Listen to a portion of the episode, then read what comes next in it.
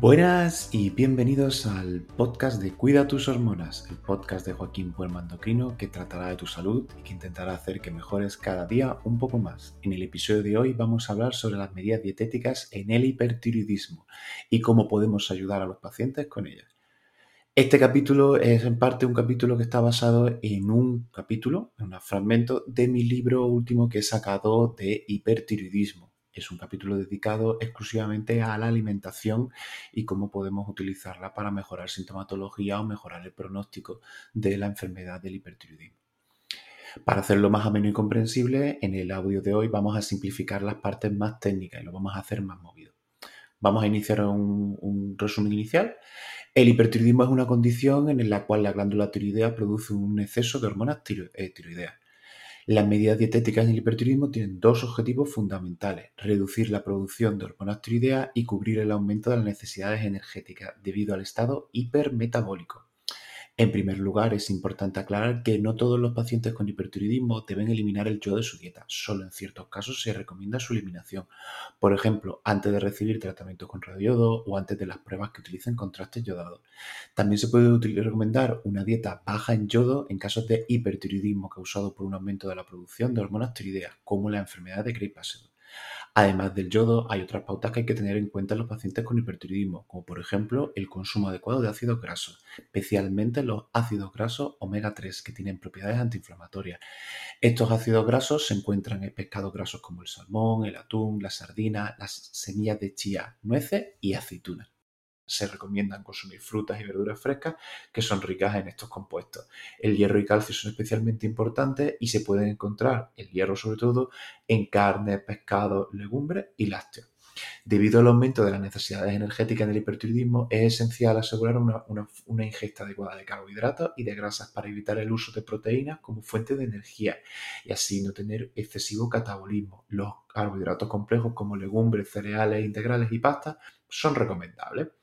Además, se recomienda aumentar la ingesta de antioxidantes como la vitamina A, C y E para contrarrestar el estrés oxidativo asociado al hipertiroidismo.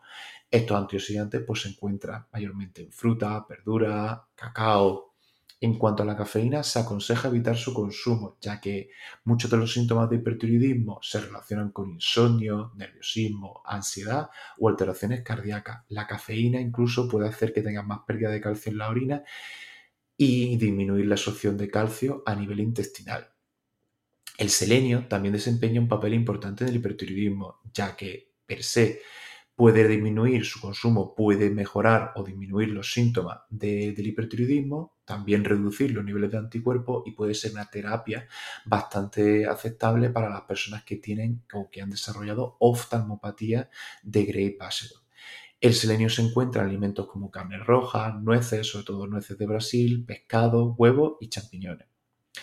En cuanto a los lácteos y su componente la lactosa, no hay estudios específicos que indiquen si afectan negativamente a los pacientes con hipertiroidismo. Se recomienda simplemente eliminarlos en caso de intolerancia.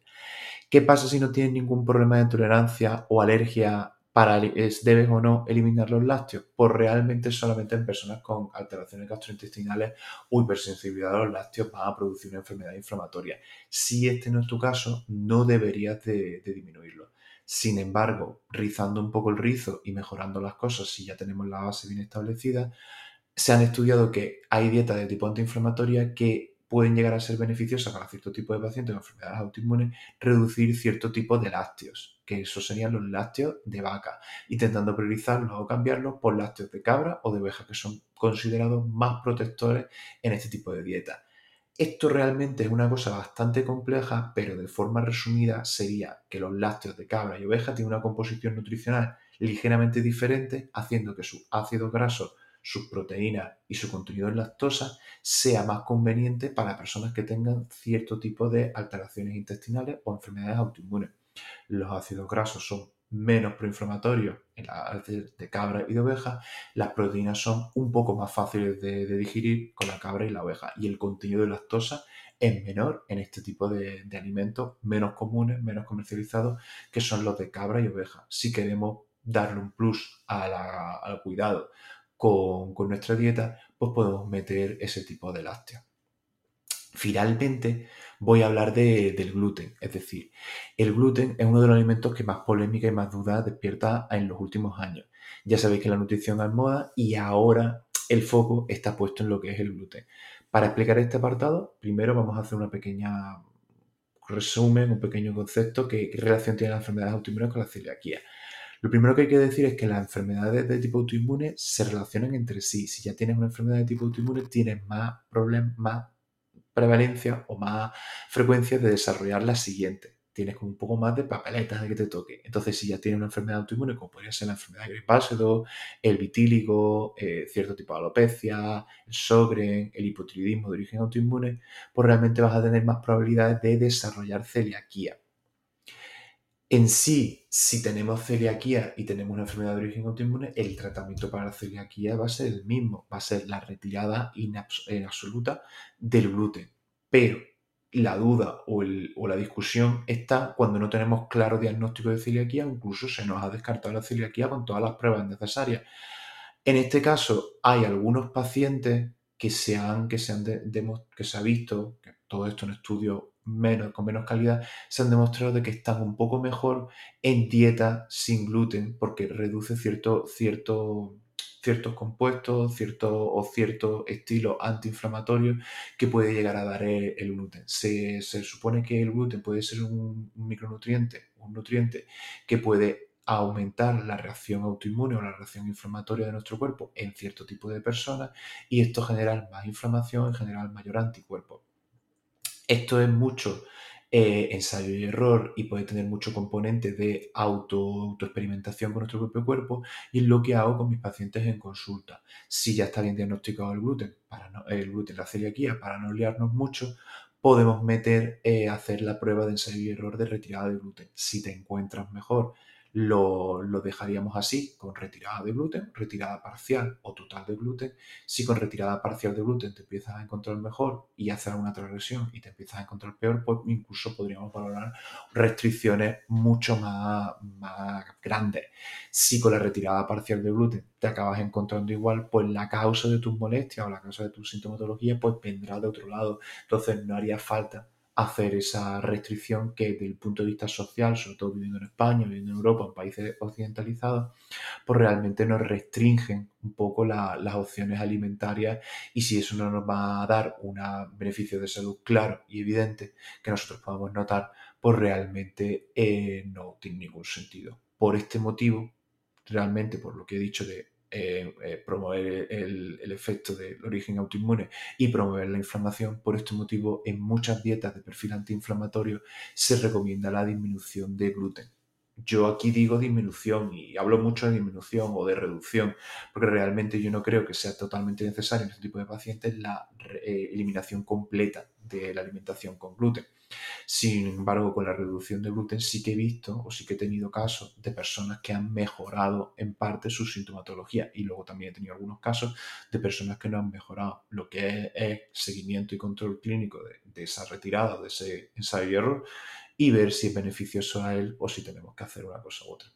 Luego realmente hay otro punto que realmente los alimentos ricos en gluten o que tienen mucho contenido en gluten muchas veces pueden tener más, eh, por ejemplo, alimentos ultraprocesados, alimentos, alimentos con, con, azúcares o con hidratos de carbono simple, son aquellos que van a tener mayor contenido en gluten. Entonces, la reducción de gluten, si nos va a traer esa reducción de ese tipo de ultraprocesados, quizás no por la reducción de gluten nos esté trayendo beneficios, sino por eh, mejor, mejorar y quitar esos alimentos ultraprocesados. Si en la vía eh, la reducción de gluten para tener esa reducción de esos alimentos ultraprocesados, pues la verdad es que yo desde un punto de vista pragmático pienso que bienvenido sea.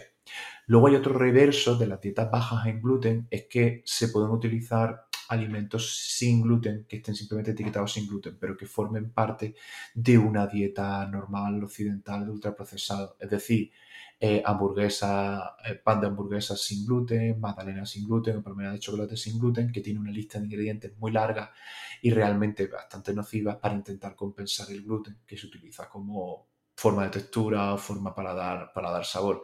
Si la dieta sin gluten se va a reducir a tomar pizza, a tomar pan de hamburguesa sin gluten, pues realmente haz lo mismo porque realmente desde el punto de vista proinflamatorio es parecido. Te quitan el gluten, pero realmente te ponen otro producto que también sea proinflamatorio.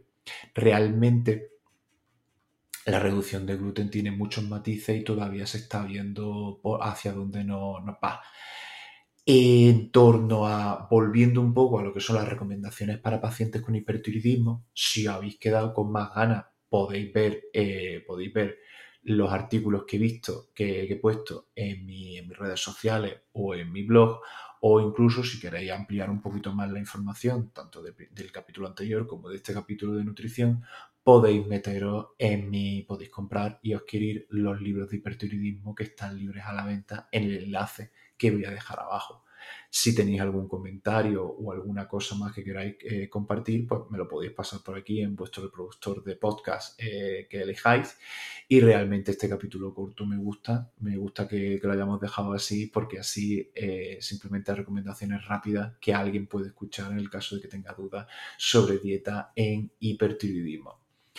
Con esto me despido, me despido por, un tiempo largo, ya que voy a cerrar temporada del podcast y probablemente, nunca se sabe porque la vida tiene, tiene imprevisto, volvamos a, en septiembre, mediados de septiembre, con nuevos capítulos, nuevas entrevistas y un brote nuevo fresco que nos pueda venir bien para seguir con este podcast, que ha sido un experimento que me ha gustado mucho este año, que yo creo que realmente creo y espero haber llegado a muchas personas y haber ayudado de forma positiva a, a quien haya podido escuchar esto. Mm, sin más, me despido, me despido hasta la siguiente temporada y nos vemos en septiembre.